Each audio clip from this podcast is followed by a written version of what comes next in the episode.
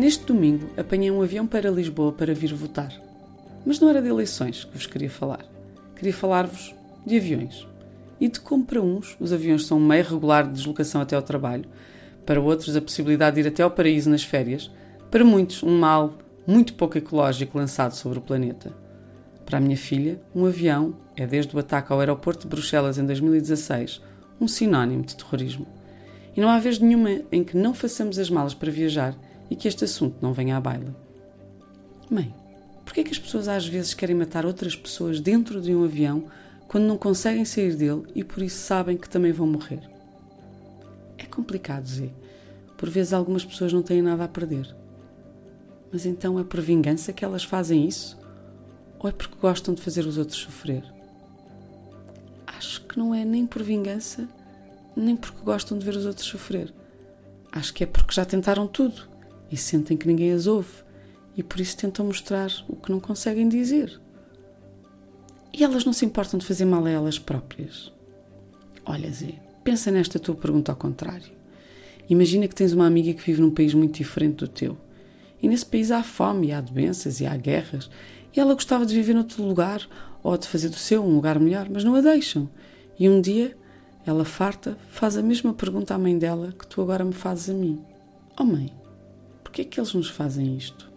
É por vingança ou é porque gostam de nos ver sofrer? Não é fácil ser mãe quando se está fechada num elevador de um aeroporto a subir para as partidas. Falta-nos tanta vez o dom da palavra. E no fundo, terrorismo tem tudo a ver com a morte da palavra, não é? Porque quando a palavra deixa de ser levada a sério, quem é que nós levamos a sério?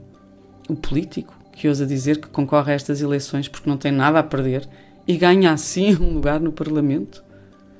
Ou aquele que não se deixa corromper pelo sistema e por isso não vota, não atua, não fala, não se envolve, mesmo que deite tudo a perder? Ou será que secretamente nós só levamos mesmo a sério aquele que a perder por cem prefere perder por mil e se explode à entrada de um aeroporto, obrigando por um momento o mundo inteiro a parar e a ficar à mercê da sua ficção em tempo real? A construção do terrorista é a construção do ilusionista, uma troca de olhares forçados entre seres que não são pares. Passamos a zona de segurança e Zé olha-me com aquele olhar astuto dela e diz-me: Já percebi tudo, mãe.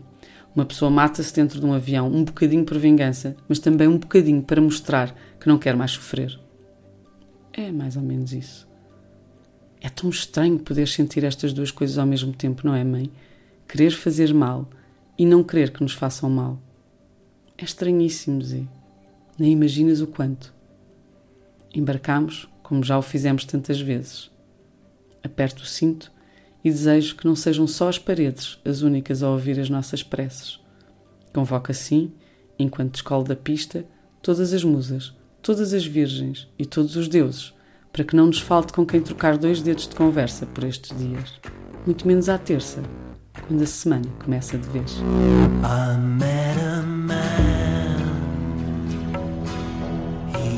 Was a traitor